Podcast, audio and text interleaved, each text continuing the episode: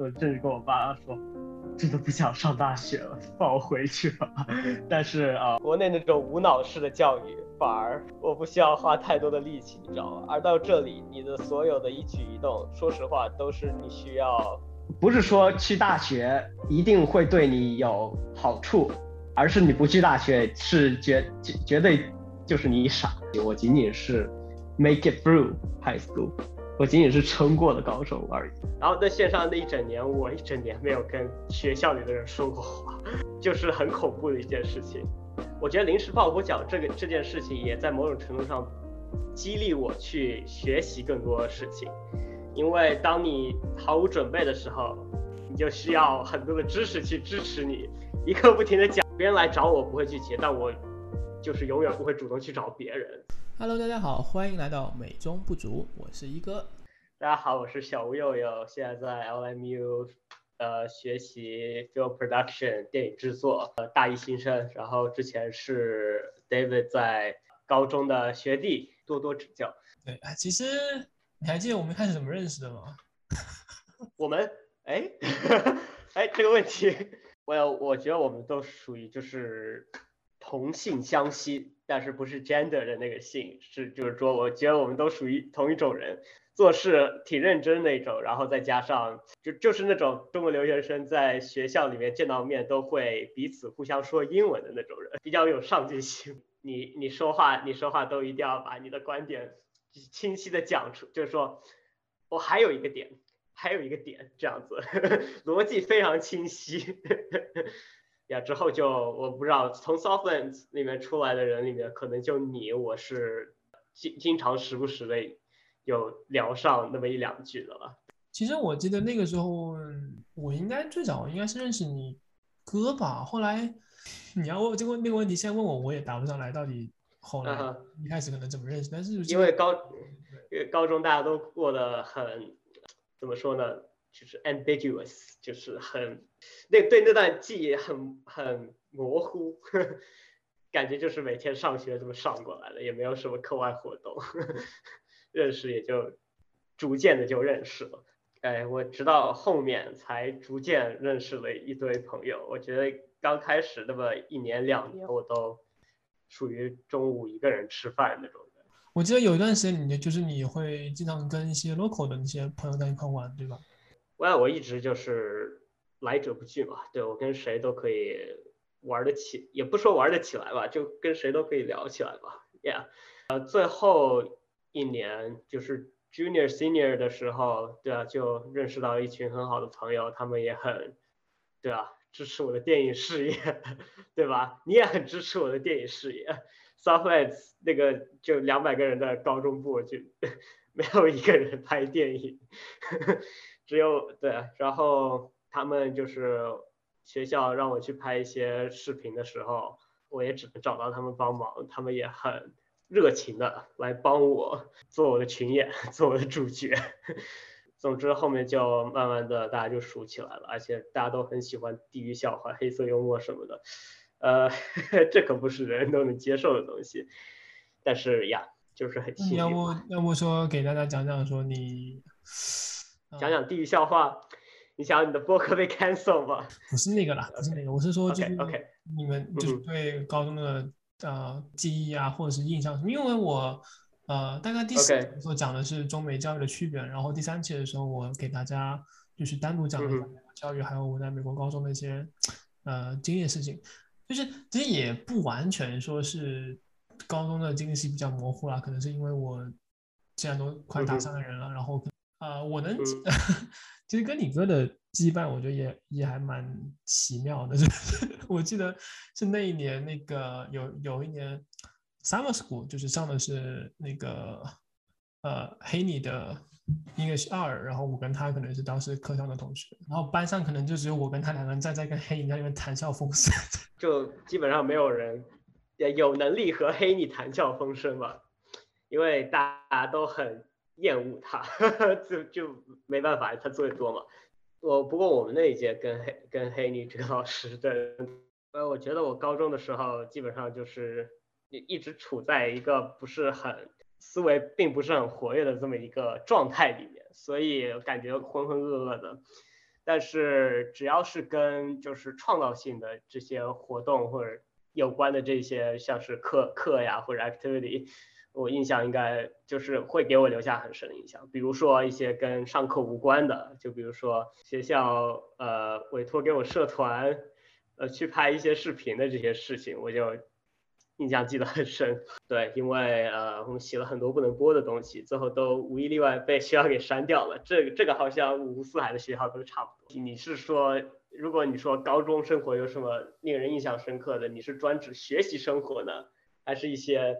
呃 extracurricular 事情？其实就就比方说，如果要我跟要我自己来讲的话，我会想说，Southland 给我最大的。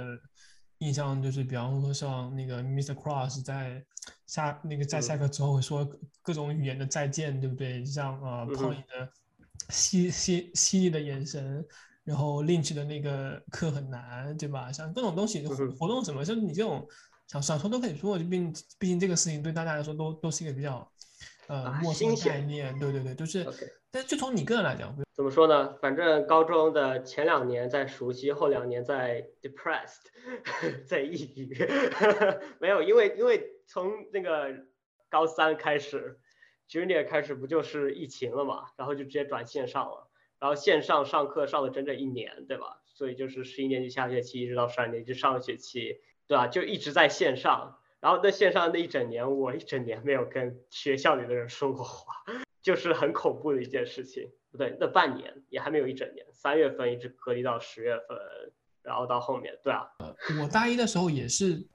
在疫情当中啊，然后也受很多的影响，很多活动不能去做，或者说呃授课的体验有被就不同寻常嘛，甚至所谓的我我们都没有呃享受到 new student orientation，但是我们其实当时就做选课了。呃，之前的话其实还还有很多活动的，然后像我当时 senior 的时候，我也是第二年就都是线下嘛，然后再加上呃毕业毕业典礼啊，什么东西就都没有，是啊。虽然虽然我会感觉其实还蛮可惜的，就是很多，当然你要线下上课才会有更多跟老师的交流跟体验嘛，再加上我我嗯对，我跟你其实也都是那种比较偏，我我怎么说呢？可能是我的社交个性导致我在高中时候。大部分时候的体验都比较的 alone 吧，对，就是我总感觉自己在做自己的事情，别人来找我不会拒绝，但我就是永远不会主动去找别人，所以一旦就是到了线上网课的时候，我基本上就被就被这个环境给孤立了吧，对没有人来找我，对吧？就一开始没有调整好，但是 anyway，就是十二年下学期之后，呃，我有带两个 club，我有带呃一个 TED club。就是 TED 啊，那个演讲机构，对，呃，我们学校有一个呃 TED Ed，就是 TED Education，相当于是一个给高中生成立的 club，然后呢，呃，我们学校也给自呃，我们学校也自己创立了一个当地的这个 TEDx event，TEDx Southlands。对，然后我的话，我就是 天降大任于斯人，就是他们，因为我平时虽然说话不打草稿，但是不打草稿说出来的话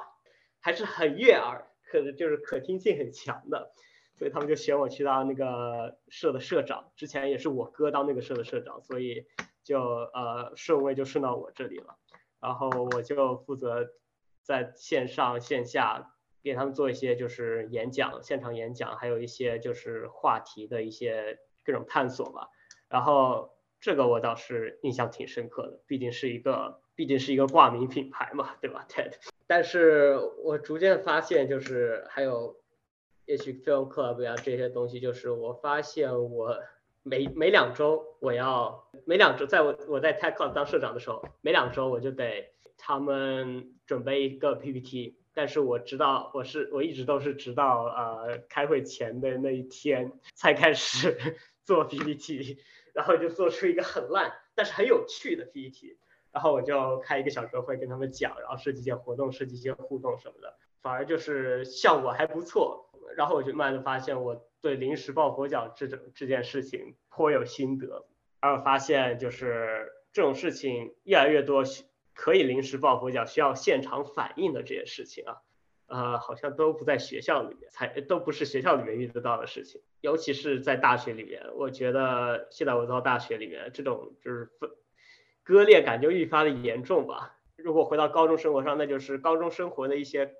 课外活动，倒不是学业生活让我真正意识到自己的一些优势或者强项，或者擅长做的事情在哪里。然后它也给我带来一些很不同于常规的这种呃 routine 呃式的这种课程带来的体验。对，就是让我感受到一丝生活的滋味吧。就是现实世界应该是像运营社团、管理社团一样，而不是像平时上课那样。然后华天，你后面讲那个点其实跟我还蛮像的。我我也是通常在学校讲 presentation 跟讲跟讲讲演讲的时候，就从来不讲话。是的。一 一方面是因为我我很我很不擅长擅长的去去背东西啊。你呃，因为你那种东西你走两个极端嘛，你要不就是自己什么都就是都知道你要讲什么，然后你就去讲；你要不就是去去看着别人念。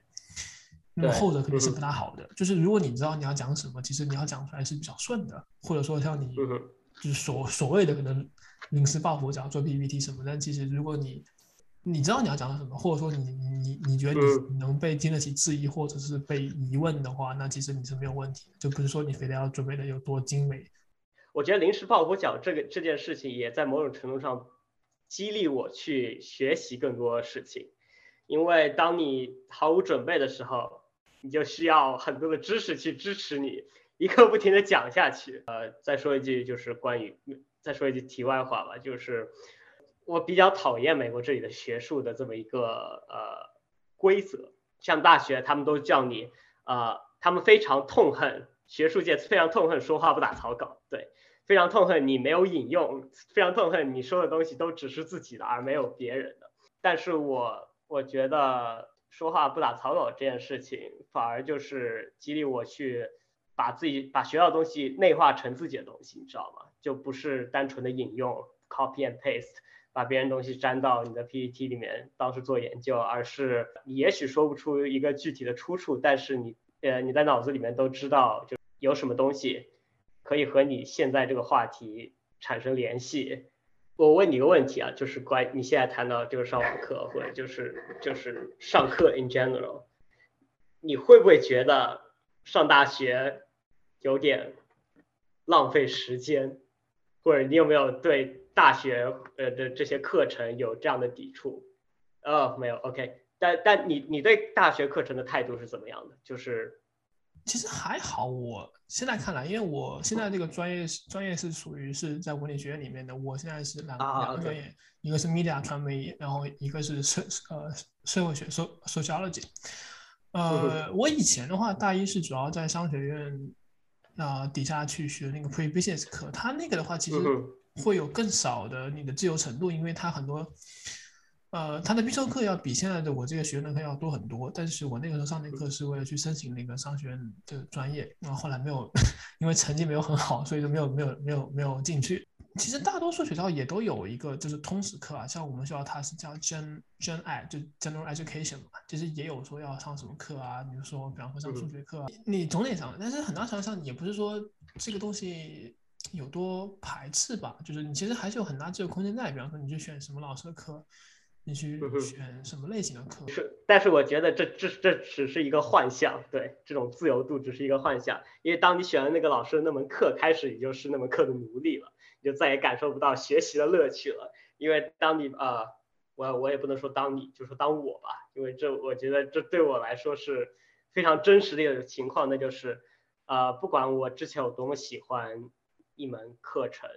的，呃，当他以呃呃一门课程的内容。对一门课程研究的 subject，对吧？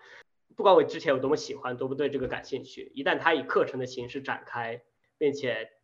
压着我的脑袋去去学习的时候，就成了一个非常打压学习热情的事，呃，学习热情的事情。呃，尤其是对我这种，我不知道，因为我从事的是创造性的这些内容嘛，对吧？这电影制作呀，或者就是绘画呀，这呃写作这些。都是创造性内容，而创造性内容和学习最大一点不同就是，呃，创造性内容就是啊，它是没有上限的，就是你的上限完全取决于你在这一刻投入了多少努力和精力，投投入了多少时间和精力。你投入的越多，你就你的上限就越高，你的你最终作品呈现出来的效果就最更好，对吧？但是如果你什么都不做，你的你的下限就是你的基础也不会低，就你不做你就得不到，就是这么一个简单道理。就是对于我来说，这是非常自然的一件事情。但是学习吧，尤其是大学这些课程，就是它的上限已经摆在那里了。你无论做多少，你都没有办法提高这个上限，那就是呃百分之一百，对吧？一百分。但是如果你但凡没有做一件事情，你就会你的下限就开始显露出来。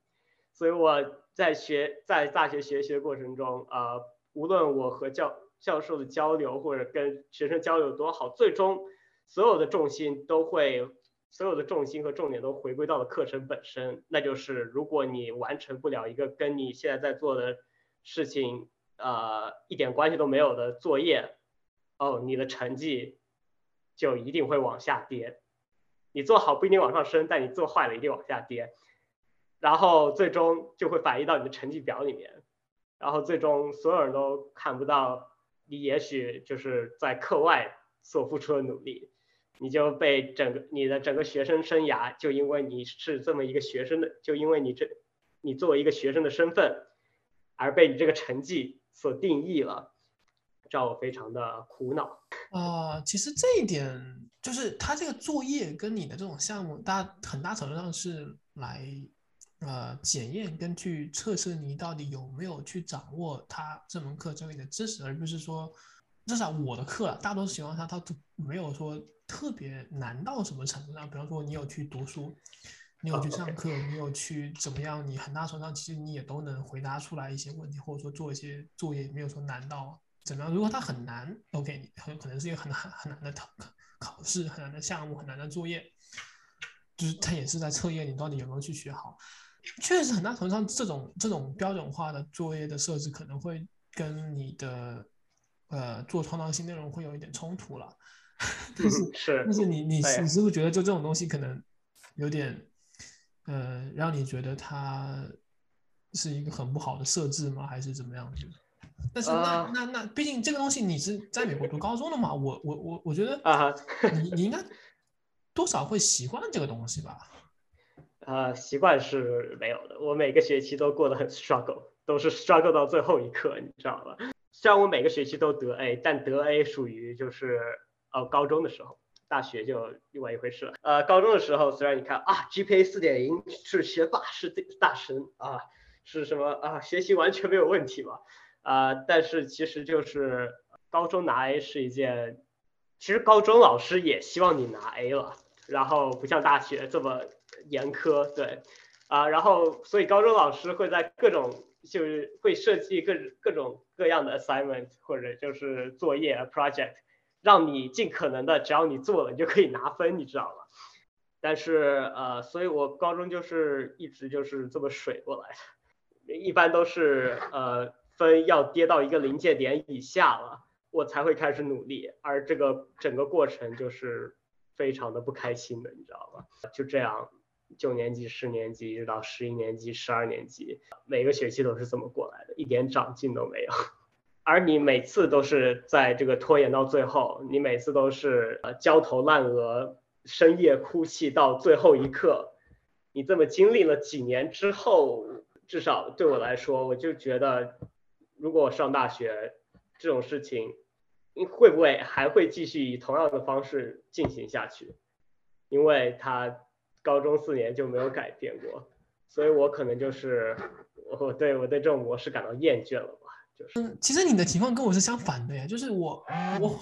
我反而会会更喜欢他们这边的这种制度，而不像是在国国内的话，国内是你更加是，他只看你期末考试，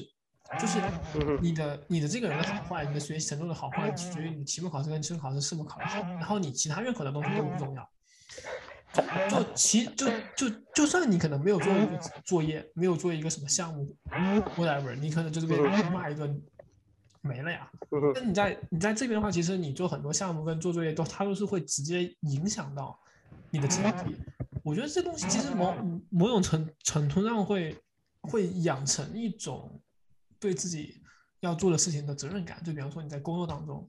你你其实做就是做的每一项工作，做的每一项。呃，决定可能都会影影响你这个整一个项目，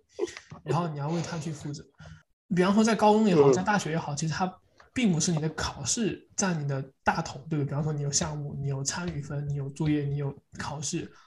考试可能只占五分之一或者只占四分之一。我觉得我们其实也还是有空间去做一些我们自己想要做的事情，或者说是不完全怎么样。因为如如果你只看考试的话，我觉得它是一个更难，或者说所所谓更具有竞争性的一个东西啊。我被那你这么照照你这么说的话，我应该就是被在国内制度下被宠坏的小孩，因为对我来说，就是我从初中开始我就一直完成不了作业，老师布置一篇。但是我就是说，我虽然为了按时完成作业，但我能交上去的作业一定都是超出就是，呃，老师要求的。就比如老师布置一篇五百字的作文，我可能迟两周交，我交上去一千五百字。呃，然后最后反正作业写不完，呃，老师也只看考试嘛。然后我学习还挺好的，所以就是不管之前我有多么不认真，我只要考试能考好。呃，就不会有后果，你知道吗？考试就成了我的一块遮羞布，这样。但是来了这里之后，这块遮羞布就给撕成了四分之一，对吧？四分之一是 attendance，四分之一是呃平时的作业，四分之一是呃 project，四分之一是考试。然后如果我只有考试的那四分之一做得好，剩下的四四分之三做不好的部分全都暴露出来了。所以我就是一开始在那个在。呃，中式的这种考试为主的教育环境下，吃了过多的红利，导致我来这里之后被打了个措手不及吧。对，然后现在尤其是到大学之后，我连考试这块都做不好了，开始让我不禁怀疑人生。这绝对就是其实还有一点意外了。我也很意外。就是，因为这个其实这个其实还蛮有趣的，就是就是说，哦，原来你是因为这个会有那样的。心态，而我其实是处于是以呃，可能更喜欢美国这种系统，或者说是它的这种形式，然后也慢慢去接受，或者说觉得它这个可能是一个更好的一种对学生来说的模式。那很好啊，恭喜你找到了属于自己的方向。我要，但是我相反，我在学业上这个方向我吃了亏之后，我反而在我反而会去开始寻找自己新的方向，就是我在什么方面能够真正发挥自己的潜力。而不被这个系统所束缚，对，就是这。其实我当时第三集的时候，我只是单呃单单口来介绍一下美国的高中啊，还有大学。因为当时我第四期是跟国内一个老师聊那个教育教育这东西，那期还挺好听的，说实话，对我觉得很多深深邃的见解。因为其实我。第一期跟第四期、第三期其实都有在聊，在聊教育。其实本本质上，因为这是个绕不过去的话题。因为我我大部分邀请你们来，都都是先聊学校啊，然后城市啊，或者说你们自己生活中，或者说你们成长到现在有没有一些自己的观念或者是一些经历可以来挖掘的东西。我个人来讲的话，我是觉得美国的这种教育体系能更多的让你相对和像国国内以考试为它的目标、它的主导的这么一个体系，会更更加的让学生更难。去有机会发挥他自己的兴趣，或者说去培养他们的兴趣，对吧？我我觉得其实是这样子，因为你要说你确实你国内，你像你说的，你可能一个作文拖个两周，你你不知道都无所谓，可能没有人去管你，他并不算你整个分数里。但是，对，他他更多的是培养一种你你要去知道这个东西，你要去做，而且它很影响你的这个事情，而不是说就就就就甚至你你扯远一点，还有有有有点像那个政治制度。就比方说，在在民主制度下，你你公民你要知道你去做什么事情能影响这个社会，你能去做什么，而不是在另外一个社会里面，可能你大多情况下你只能去听别人话，或者说你是没有机会去影响整个社会的决策的。我觉得不管是中国还是美国，它反正教育制度，它反正是制度这种东西，都肯定是。依据你这个群群体里面的短板而设计的，你知道吗？就是你不能设计你，你如果设计一个制度，它的门槛过高的话，相当于你就把一些就是，就像中国来举个例子吧，对吧？为什么所有人都要上一样的课？因为有些人他们可能没有这么学习的一个主动的意愿，那他们也许永远都不会呃去尝试一些他们觉得没有意思的学科。但你不尝试，你怎么知道自己的强项在哪里的？所以。不管是中国还是美国，大家都会被要求上，就是统一的去上一些最基础的，你一定要去上的课程，相当于就是把这个群体国民的下限给拉高嘛，对吧？但这个是为了，但这这两两种制度都说白，呃，我觉得都是为了照顾一些在学习上可能需要监督或者就是没有自主意愿的人。但是对于有自主意愿的人来说，其实这些制度反而会成为他们的一种枷锁或者是累赘，因为他们已经很清楚自己将来，他们知知道自己的长项是什么，他们知道自己喜欢做什么，他们知道自己擅长去做什么，但他们还依旧要把，就比如说六门课，他知道自己有一到两门课是自己最擅长的，但他依旧要把自己剩下百分之六七十的精力花到。呃，花到剩下的四门课上，这对他们来说是一种惩罚性的措施。所以我就说，教育制度就教育制度而言的话，呃，我觉得中美两国半斤八两，它能产生的作用都是作用于那些意识不到这个教育制度的作用的人身上的。而那些能把这些作用看得很清楚的人，说明他们已经自己把这件事情想明白了。他们也可以去，呃，如果他们能够看透这一层。他们也有足够的这些 critical thinking，就是这些思维能力，去自主自主学习，去做研究他们擅长的事情。对他们也就不需要学学校这种东西。对你刚才讲的话，其实我可以分几点来聊。就首先学校的本质，你不论从小学、高中、初中一开始，其实是给你像我们是就像大学的 general general education。比方说，像我们学校的 general education，它是比方说你要学数学，你要学自然科学，你要学人文艺术方方面的课，可能总共有大概三大类加某一些其他的小小小小项。你要在你要在毕业前每一类你要修大概两门课，然后可能是六个学分那样子。它有点像是你要写一篇作文，你要知道那那那些词要怎么用，什么是语法，什么是那些句子的结构，并不是说你。你完全你不需要做这些事情，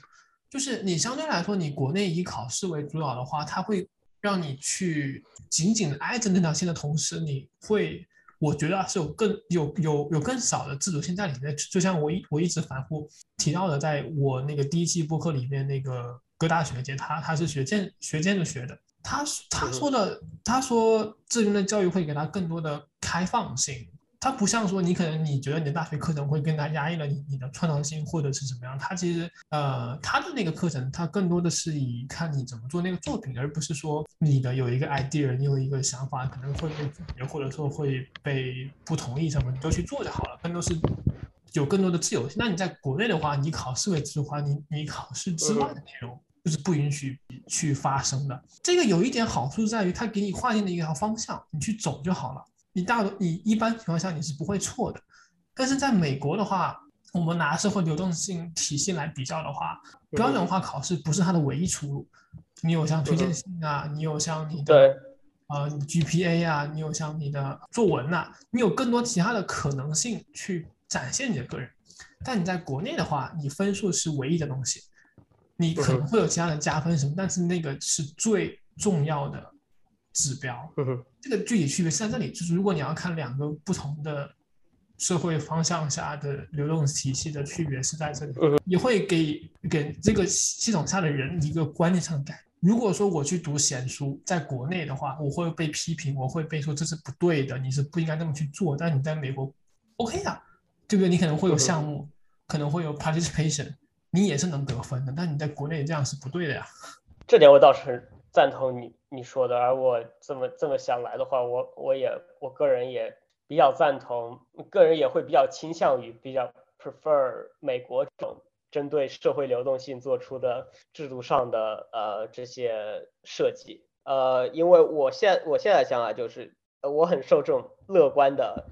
美美式的这种观念影响吧，就是我认为学校不是唯一的出路，至少呃学校不能作为。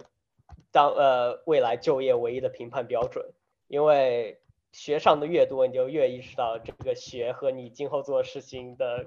联系之少，你知道吗？当然，你你那个你那个就另说，你那个是我觉得就是有很多研究，你的专业是研究，我觉得你是绝对是有从这个学校还有大学这种体系中受益的。但如果我们换一下，就比如说绘画。或者说就说做电影，对吧？他们以后在行业中行呃以后在行业中，他们不会看，大部分情况下都不会看你的学历，而看的是你的经历。而这种时候，对这种时候，你你在学校里面付出的努力，反而会成为一种怎么说呢？就就感觉就是力气没用对地方。你你你讲到你之前可能会更适应你在国内的那种模式，或者说，那你看到你到国外的时候，发现哎，好像你以前习惯的的那一套，它它没办法了，然后你还得去一趟新的，然后发现你好像当你最最擅长的考试或者说其他东西也。没有那么起作用的时候，发现还好像自己就是成为了好像就是可能比较失败的那种人，是不是？因为其实对我来讲，因为我国内是就是我我考不过别人嘛，那我在其他方面可能，因为他他他不完全是他的考试，他在限制住你。比方说你要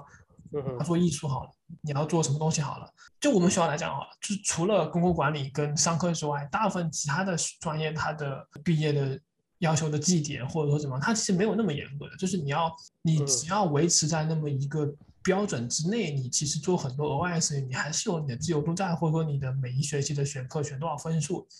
也都都还是 OK 的，是可以在你的可控范围之内，并不是说你呃被限制的太深或者怎么样。你不像国内，可能你还要必修什么马原、什么马列乱七八糟东西。哦，是，呃，危险发言。其实我说这么多话。也只是我，我也只是气话，对很多情况下，我觉得都不适，都不适用于大大部分人，因为我是一个骨子里很倔，而身体上就就是 physically 很很懒惰的人，所以呃，国内那种无脑式的教育，反而我不需要花太多的力气，你知道吧？而到这里，你的所有的一举一动，说实话，都是你需要。就是你的每一个行为都会有相应的后果，都会有相应的后果产生的。呃，我用“后果”这个词，是因为我一般都没有按他的要求去做，所以一般产生的都是后果。我觉得我在这里吃亏，也是因为我，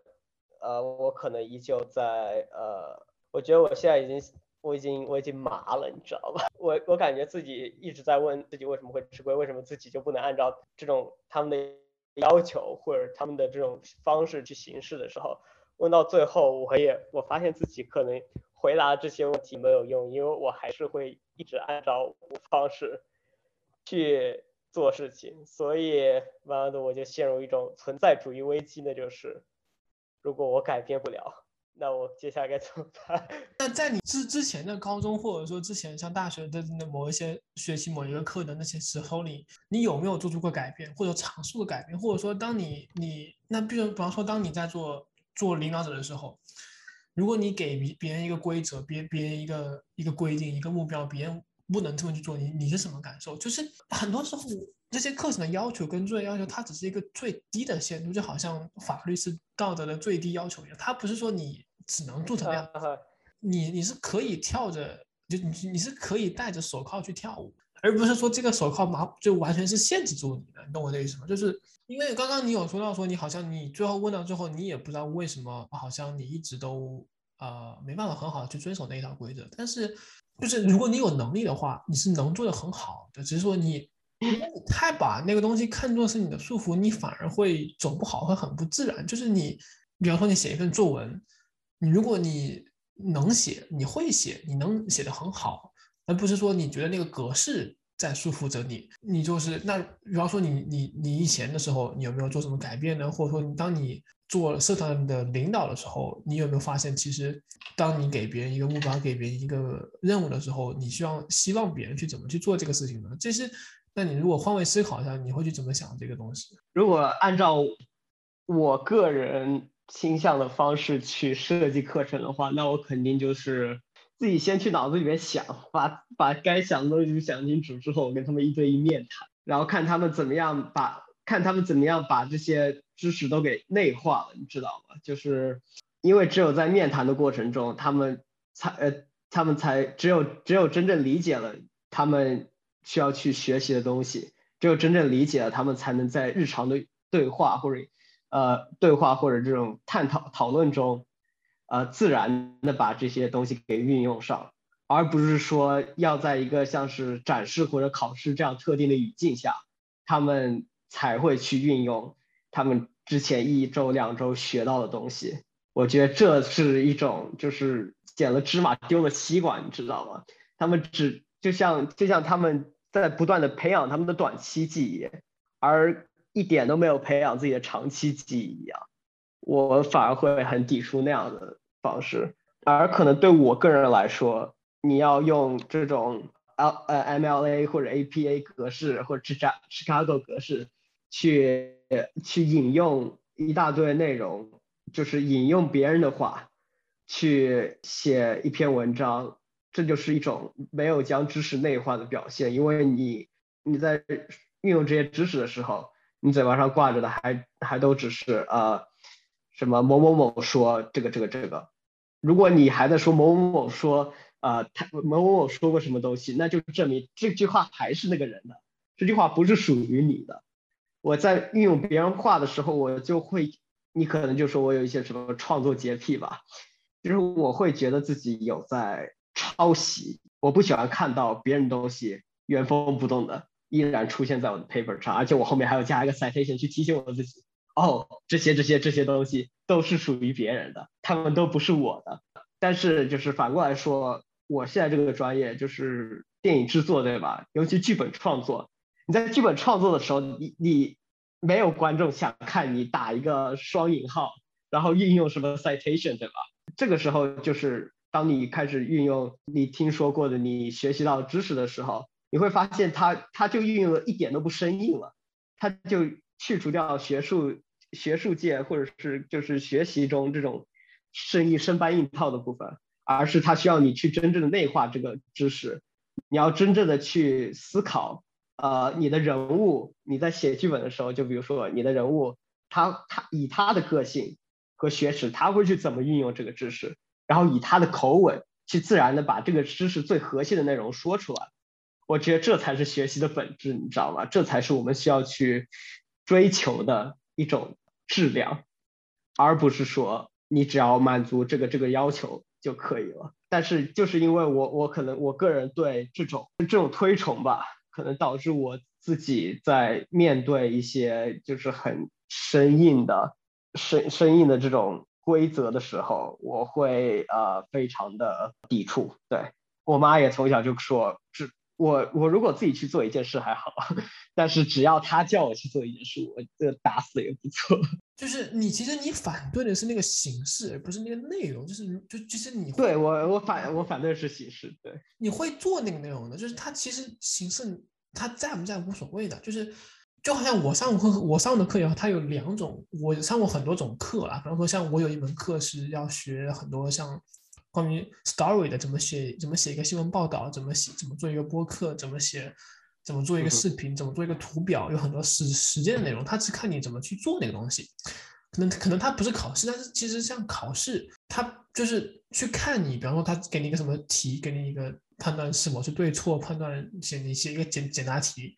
更多的是看你有没有真正知道跟掌握那些知识。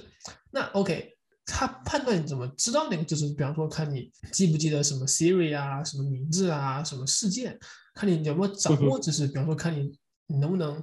通过你的那些 reading 去写一篇 paper，对不对？这是一个方法。嗯哼。面对面对谈这种事情是不可能完全实现在很多课程里面的。你既没有时间，它也没有效率，也不也不可能标准化。如果你要追寻一个相对来说更公平的方式的话，考试或者说标准化的作业的话，它我能理解你说它的 citation，其实在你的实践当中是没有用的，但是说它而不是说你用闪电彩电整，它就是你在你在抄袭什么东西。就是我在我看，它更多的是一种让你去锻炼你怎么去找资源，去找你要说的观点的一种来源，去去佐证你的事情。呃，你有什么特别抵触的这种学术形式吗？在这里，在美国的高中或者大学中，有没有就是一一给你你就头炸的一种作业？对于我来说，我其实也很讨厌规则，或者说也会也会像你一样有那种感觉，所所所谓的抵触别人给我的东西。但是我如果会写，我如果能写，你给我一套规则，像你说的，像中国那样，我是是更好的，因为我觉得他给我定了一个方向，然后我能跟着去走。当你给我一个非常开放性的东西的时候，我反反而会觉得，呃，对，就是反而会觉得不知道该往哪里走，太自由了，就是我又有点不敢，就是觉得我能不能这么做，能不能那么做？对，我觉得适当的规则，规则还是很重要的。就是如果这个世界上，就比如说没有地心引力、没有重力的规则。啊，那宇宙也不会存在，所以一定要有规则。这个，我我最近在读一本书，叫《不能承受的生命之轻》，就是讲，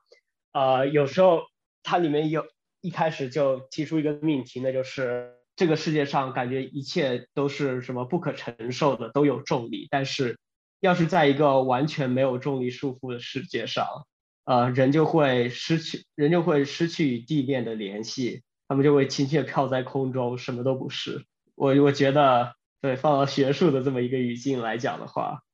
规则还是有它存在的道理。但是在创作中嘛，可能是因为我，我就是我，可能就是我看到一个东西，就比如说我看到我我想要去拍电影，那我就想直接一头扎到拍电影的这个结果中去。啊，我就想跳过中间这个考文凭的这么一些、这么一些曲折的这么一些弯路，打个双引号，OK。所以呃，导致因为我的眼睛一直只是看到拍电影这这一个目呃目标，我完全没有注意自己的脚下，所以我走两步就被绊，走两步就被绊。然后我就是觉得脚下东西很烦人，但我始终没有学会去看脚下，我的眼睛就是潜意识里面，我还是盯着前面。我还是只能看到眼呃远方的东西，我看不到脚下的东西，所以我怎么说呢？我这一路被绊得很惨。看远方的东西当然是 OK 的，但是你还是要去看你脚下的东西，就是你要去看你要去获得什么，你想要获得什么，然后你通过你脚下已有的东西资源、你的能力、你的积累去看你能去获得。去 reach 到什么东西，而不是说你就一就一直往前看，一直有目标，一直有你的你你的追寻。你的艺术也好，你也是要去学习。比方说，我要拍照，我要学怎么怎么去用相机，对不对？我我我我我我我要拍电影，我我要去学各种艺术、各种理论，或去学去打光、去打镜头，这都是要学。你但是但是你看，就是你你不学这些，你不学打光，你不学镜头，你就没有办法拍东西，对吧？他们是必经之路。啊，但是我可以不学 calculus，我可以不学，呃，我我可以不学那个什么理综，我也可以照样拍电影。就是，但是现在的情况就是，现在大学这些东西，就是一定要我学出一个成绩来，他只给一个成绩，其实他不管我有到底有没有学到东西，他只他只他只在乎我有没有得到一个 A，呃，我就我有没有得到一个 A，我觉得这就有点本末倒置。我难道不应该就是你需要什么才去学什么吗？有点有一点点类似于我为什么会从商学院转到现在的传媒学院，因为我们学校的商学院它是大三下学期之前你要学所有的就是很多的商科类的课，比方说像会计，比方说像经济学，比方说像啊供应链，还有像运营啊这种东西，还有像金融，它是把你培养成一个通才，然后你再去学你的专业的这种你的才能。呃，你要我现在来解释为什么大学一定要学通识课，我也没办法跟你解释，因为它大多数情况下是培养一些基础的技能。就像我们学校，你数学课其实并不是一定要学 calculus，你可能有别的课可以去选，或者说怎么怎么样的。但是你要完成那一个类型，比方说那个叫做自然科学，或者说叫自然与数学，你去学完就 OK 了。可能说你过你你可有个 C 就过了。但是 我感觉听到的是你对于这种。课程设置的不满，但是大多情况下，它它不是说就是像我们之前聊的说美国的那个什么作业的分分数的分的分配啊什么问题，它只是说你可能觉得你要你只要为了学电影，然后你就就不需要去，你不想去学那些课这样。感觉我我我用我我用我的。知识，我用我的逻辑好像包装了一下我这么一套思路下来，但说到底，我其实就是在发牢骚，因为我还是太弱。像你的话，你虽然讨厌这件事情，但你还是有能力去克服这种这种情绪去做。但是目前我遇到的情况就是，我的情绪总是能强调克服我的理性，让我不去做这件事情，然后我就吃了很多亏，然后我还没有停，依旧没有停止吃亏。呃，这学期我上的课比较少，但是下学期我要重新上起多的课来了。然后你现在又，哎，学期都结束了，我们竟然还在谈学习，就很荒诞。但是你一谈到这件事情之后，我就开始在想，可能就是激起了我内心的不安吧，所以。抛开我可能没法跟你去聊清楚为为什么大学需要让让同学去去学习充实个这一点，因为我现在还没有完完完全去了解这个事情。我可以跟你聊为什么我们可能会需要大学这个东西，或者说大学对我们的意义到底是什么？比方说像现在，其实很多课程你知识你都可以在大学之外去学习到，但是大学给你的东西是它的资源、它的人和它的这个机会。你很多东西，你的教授、你的、你的、你的朋友。你是没办法在大学这个机构之外去遇到的，就算可以，你没有那个身份，你没有那个契机跟他们去认识，你也没有说所谓的学校给的资源、学校给的资金去做那些事情。你作为一个，如果你不去上大学，你你只是一个无业游民好，你你你是一个高中毕业生好了，你可能很多东西你是做不了的。你确实很多课程你都可以去外面去学，但是它更多情况下是一个一个经历，然后你通过你拥有这东西。别人能认可你，你去做一些事情，别人能就 OK，你是什么毕业生，你有什么能力，你上了什么课，然后你也也因为你是这个学生，你能去跟那个教授去去沟通，你去跟他们去学习，他们也愿意去教你，不然的话，其实他们为什么要理你？因为他们也也也是拿工资来来办事啊。对，他更多的就是确实我能理解说你的愤慨，你的可能，我对自己无能的愤慨。哎呀，你你可能不那么情愿去选这些课，我也有这种感觉。就就像是我当时在烧闪的时候，我不理解为什么我我们都要学 Bible，但是嗯，我需要同我需要认识到我现在必须要上这门课，他就在我面前。如果我不去学，我我可能就成成就很差了，就就绩点就要下来了。那我当时怎么去做？我当时就是去读中文版的 Bible，然后跟 Brother 去去聊天，确实很难。但是如果你要意识到事情是这个东西，你是不是一定要做？如果你不做会怎么样？然后你现在能不能？啊如果你真的做不了的话，你要怎么去面对那个后果？或者说，如果你但凡能做一点，能不能去做好，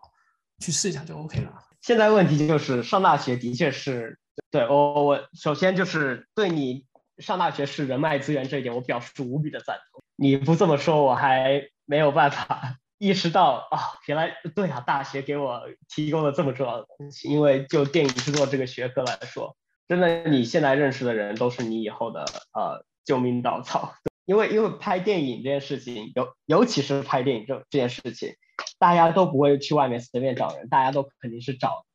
自己认识的或者认识的人认识的人认识的人，你知道吗？大家都是找彼此之间已经建立了信任的人来加呃加盟自己的电影，而不是说哦我就要去学校的 catalog 上找一个陌生人。找我的电呃来做我的电影，因为我没有朋友，我也不想社交，我只想和大家建立金钱为基础的关系。所以，然后包括大学的教授也会给你提供一些很不错的资源，对吧？电影的电影的教授，他们其实个个都是从业人员，如果不是从业从从业人员，就是前从业人员。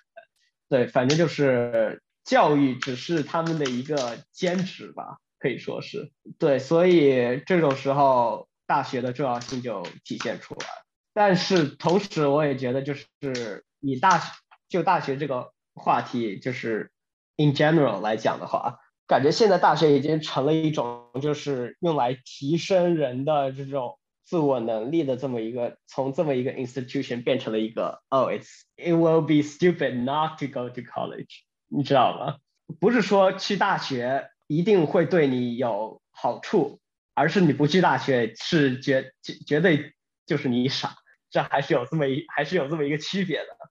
所以我现在就我现在在大学里的状态可能就是，大学不一定对我有质的提升，但我也知道不上大学肯定就是我傻，所以 I'm kind of stuck，你呢？我觉得我经历过高中那一段之后，我会更加的更方便我去适应大学的课程，但是好像在你看来。大学的课程相当于是一个高中呃噩梦的延续，是是是，的确，a hundred percent，就是高中课程甚至甚至比大学还要再难一点。就是呃，某种程度上，我如果能适应高中的那种节奏跟程度的话，大大大大学其实是相对来说是游游刃有余的。但是除了说有的课程可能他真的老师的态度风格很不同啊，或者怎么样，我一开始其实对我来说，我印象当中你都是可能高中的时候学学学习都还蛮不错，可能老师也还蛮喜欢你这样一个人。但没想到后来原来还有很多我可能不知道的一些对。你知道我在申请大学的时候，我甚至一度考虑过我到底还要不要上大学，你知道吗？我是我甚至跟我爸说，真的不想上大学了，放我回去吧。但是啊，升学顾问，然后所有人就一起就是说，不要放这种没用的屁，然后就说啊，不要说这种没用的话。然后他们就说继续写你的 college application 吧。然后我还不停的拖延，然后含着泪，他们就是在他们的。监督下和帮助下，就硬着头皮把这些东西写完了，最后也考进了大学。所以呀，你不知道的事情还有很多呢。说说句不好听的，我觉得大学 application 这种这种 system，你知道吗？就和 Tinder 就和 Tinder 的那种色色没有什么两样，就是你要你要就靠三篇作文去判断一个人的全部，就和 Tinder 上你看别人一张图片和他的描述判断一个人的全部一样，都很肤浅。在这种高校社会，你又不可能坐下免谈，走就免谈呗。我在我既然这么排排斥学习，我这个学期我只上了两门课，就上的很少。然后剩下时间我有去上剧组这些课程外的内容，然后我也有就是出去到处逛逛，你知道吗？我去真切的感受生活，而不是我想以一个人的身份，就是 independent adult。的身份去体验生活，去做不同的事情，而不是到了现在这个年纪，还依旧把自己看仅仅看成一个学生，而只是把学习搞好。我觉得这是一条死胡同，所以我也这学期也去 LA 去外面，呃，逛了逛，算是一个进步吧。那你难道说之前会有那种，就是反过来说，可能就是更多的是只是学习？你啊，之前我也没有搞学习，我就是赖在家里，所以就是之前对吧，就选了个更不好的、更更不好的选项，那就是赖在家里，既没有出去玩，也没有学习。那对你来说，从高中到大学最大的转变跟共同点是什么？首先。呃，时间表上的转变吧，就是我大学第一学期不算，因为大学第一学期我就整个没缓过来。那个高中的话，可能就是更加无脑一点吧，就是不用思考什么该什么点去做什么事情，学校都给你安排好了，你也没有更多的话语权，你就按照他们的方式去做呗。这这样反而对我来说就是没有什么太多的压力，然后。感觉高中的记忆就全都停留在升升大学的那个阶段了，因为那个阶段才是真的他妈的苦楚，其他的跟这个升大学比起来，反而反而没有那么令人印象深刻吧。然后到大学的话，就是已经没有了升大学这个概念，感觉一切又重新开始了。所以时间表上不同吧，呀，大学你有更多方式去支配自己的时间。虽然你不不一定支配的比高中时候更好，但你有支配时间的这么一个权利是给到你的，你也有支配时间的自由。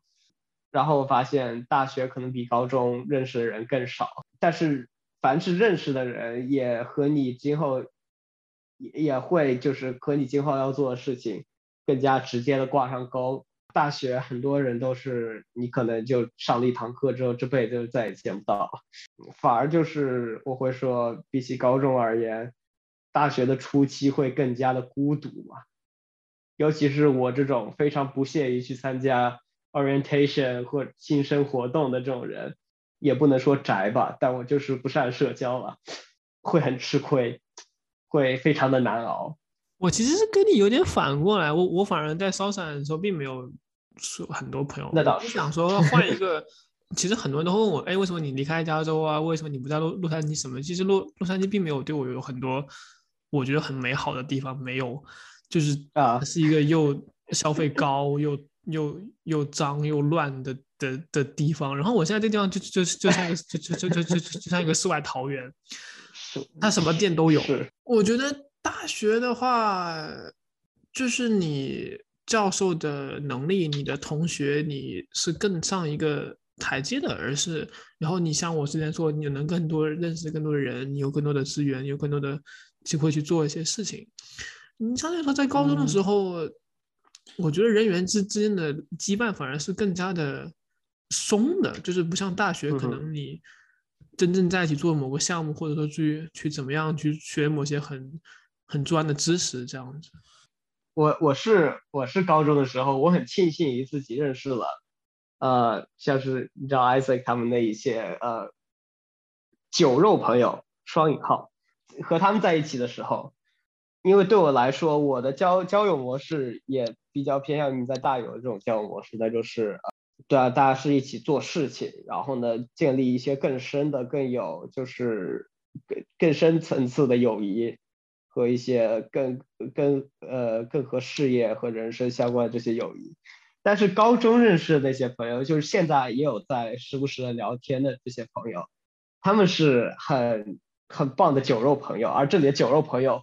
不是贬义的那种，而是褒义的。也就是说，有时候你就需要一个放松的一个呃一个 safe 和 trusting 的 environment，一个环境去去和一些人就是胡闹，你知道吗？去完全放下戒备，去说一些无关紧要的话，去享受这个时刻。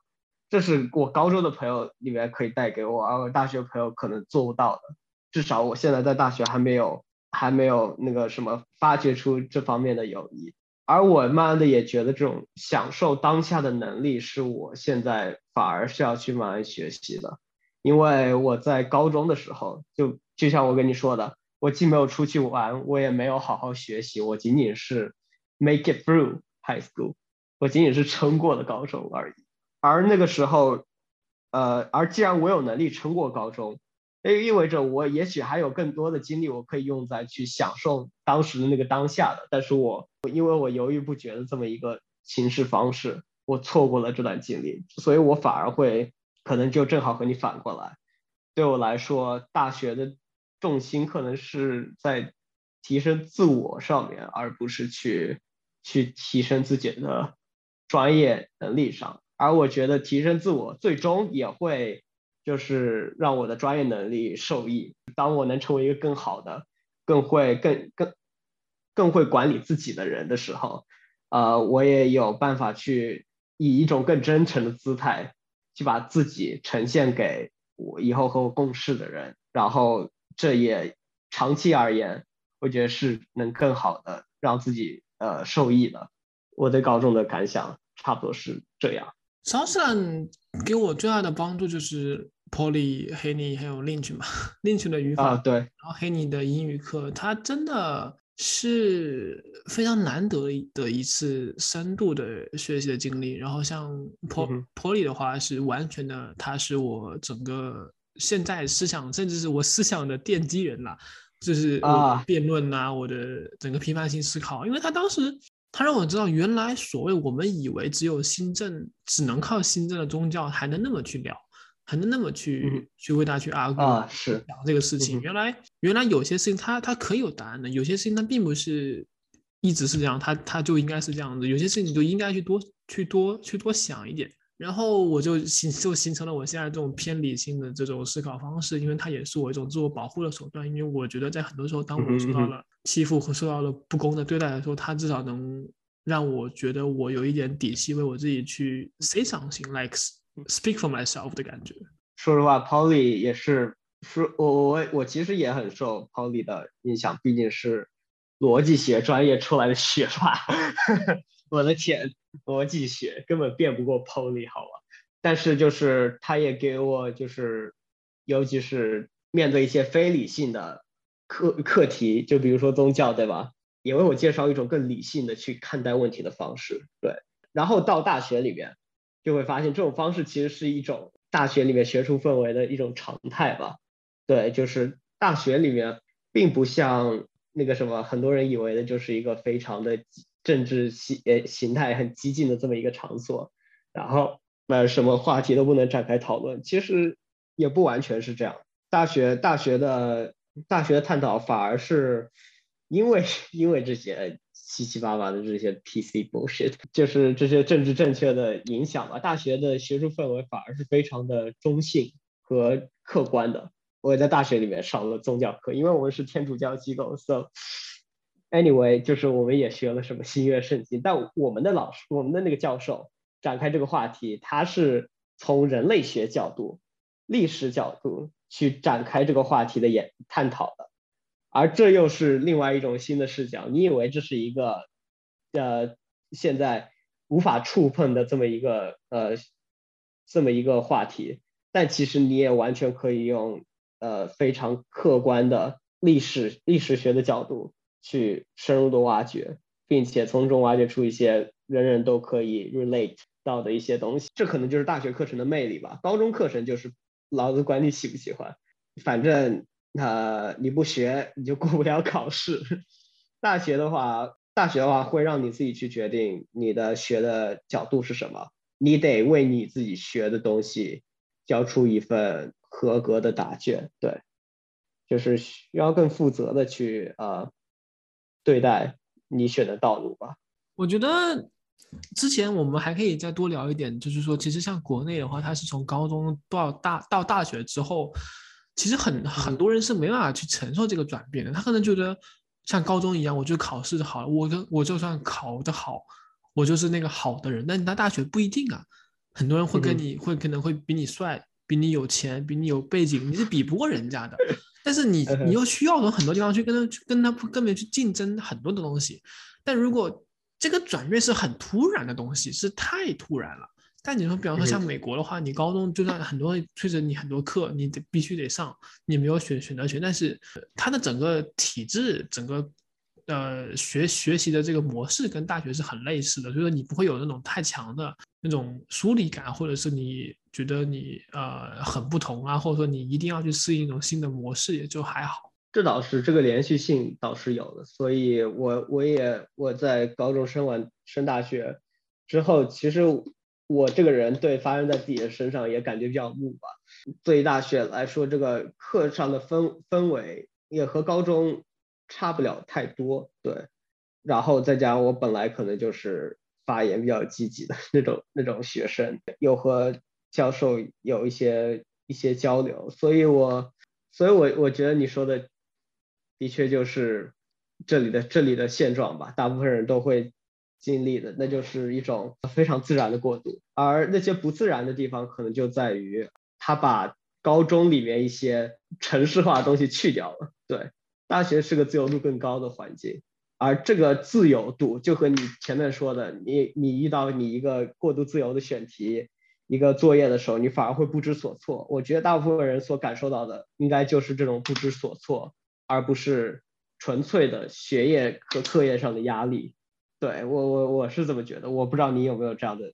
同样的想法，或者说你大学的焦虑都是哪里来的？我这个人，我这个人焦虑，其实可能跟很多人会不大一样。我反而不会因为我的成绩、我的什么这种客观东西而焦虑。我会很希望去获得我在意的人，或者说我去做好我在意的事情。比方说，我没有那么在意我的成绩，但我很在意辩论，很在意播客，很在意这种，或者说我在意某些人的认可，某些人是否觉得我做的事做得好。这个是我需要在意的东西。呃，我反而因为在我的大学生活里的话，我会觉得我很享受跟跟教授的交流，或者说一些作业怎么样。但是他太自由，是他有在有些作业可能不完全符合我喜欢的风格，那可能会让我觉得非常的难以接受，或者说是我很难去适应那种东西。我需要花更长时间去去去克服我自己心中的执念，因为。他的他的自由，某种程度上也是像我最早讲的，是他让你自己意识到你要你能为自己负责，你也必须得为自己负责，而不是说你就算你今天你没做好什么事情，你也没关系，你只要考了最后的考试就好，你还你还是个好人。但是你要意识到，你做每你每走的每一步，或者说你每做的每一个决定，都是有一定的后果，你要去承担的，你要扣分，或者说你要怎么怎么样，或者说你可能在在高中的时候，你会你会被。呃，detention 是是 suspension，你 know like whatever those penalties are。detention 这个词好久远了，好久没有听过 detention。你说这些也不是那么的罕见了。我觉得大部分上大学的人，就是我觉得对自己生活质量有追求的人，肯定都不会因为学业而感倍感压力。学业只能说是烦恼，但应该不会全是压力吧。我身边倒是很多人会觉得啊，我就要拿个 A，就要四点零，或者是什么三多少多少成绩，然后可能没有拿 A 就很难过，或者说考的好不好啊？就是等他们拿过一个 C，就不会再想拿 A 了。只有经历了谷底，他们就知道自己想要的彩虹也就那么回事。只有等世界坍塌了之后，呃，他们才会去看其他的可能吧。我的成绩已经坍塌了，所以我现在在探索别的可能。但其实我也经历过你那个状态，无论是因为觉得说你觉得 某些课你不想上，或者说你不愿意上，或者说你不理解为什么要这么去去去设置这个事情，或者说像你觉得可能某某些呃作业的要求，好像你觉得你很不解，或者说哎为为为什么要这样去做？呃，这都有都有都有。其实还是。要无限进步吧，用影视飓风的话来说，我还是太菜了。你比我好，没有贬低你的意思。但我觉得你在高中的这些被碾压、被学业碾压的经历，帮助你在大学成为一个更好的人。而我，因为把高中的被碾压的这些时刻都给混过去了，我并没有真正的去呃一对一的面对过这种时刻，所以等真正的风雨来的时候。比如大学，甚至说以后的就业，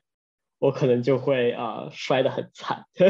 So 呃，congratulations。某种程度上也算是我一种自己找到自我的方式，就是我当时比方说通过像 Paul Paul 的课、Henny 的课，我做到班里面某个那种顶尖的程度，我至少让他去看到我是什么人，我去表现自己，而不是说以前那样，我可能自己英语又不好，然后又没什么朋友，其实。是一个蛮绝望的状态了，就是因为甚甚至我那个时候还有还有点羡慕你跟你哥哥两个人，就是你们看上去英语又很好，然后看上去有什么好像都人都人都认识，其实 你只是看到了表面，每个人都有每个人的家长有份难念的经吧，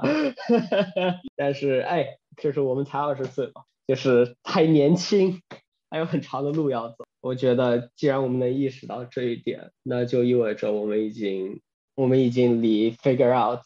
或者离一种更自由自在的生活状态更近了一步。我发现，就是我现在已经，尤其在说这种总结性的话语，或者就是谈自身境遇的时候，我已经很少把自己说成是一个什么大学生。我经常就是在想，我以后的生活或者。我会以生活为语境去展开我的话题，而我已经慢慢脱离了这种以学生学习为语境去展开自己的话题。我觉得这是一个很好，对我来说，对我个人而言吧，我觉得这是一个挺好的迹象。当然，学习也是，当然我也不能忘了学习这回事。说实话，也不能忘本，那就是我其实现在最大身份还是一个学生，而且是一个留学生，也意味着一旦我 fucked up，我就要被遣送回。我来的地方，介绍三点关于你们学校吧。我们学校叫 Loyola Marymount University，呃，我们学校是 OK，我们学校中国人巨少，呃，是一一片净土，就是相相比起，呃，USC 啊、UCLA 啊或者呃那种 NYU 啊，别人就是一届可能有一百两百个中国学生，我们可能这十年加起来也就一百。两百个中国学生，所以就是一个更是一个很不一样的 environment。然后呢，就是我们学校 film school 和 theater 专业和 law school 都是啊名列前茅，全美名列前茅，但很快就要跌下去了，因为我们学校是好像是最近几年才被 US News 找到，然后。提上这个大学排名的。最后一点就是我们学校环境很好，在山顶上，然后靠在海边，离机场只有十分钟，就是真的很方便。但是学校饭菜特别难吃，呃，我们甚至学校有个账号叫 LMU Food。是学生开的，专门去吐槽学校的饭菜有多难吃的。经常学接受学生投稿，就是一旦饭菜里面发现一些不该出现在食物里的东西的时候，他们就会发一张图片。这是我们学校特色，对他们甚至做了一个请愿，有一千二百个人签字这样子，就是因为学校食物太难吃了。然后呀，现在好吃了不少。好啦，今天节目就先到这里了。OK，拜，我们下期再见了。See you guys later.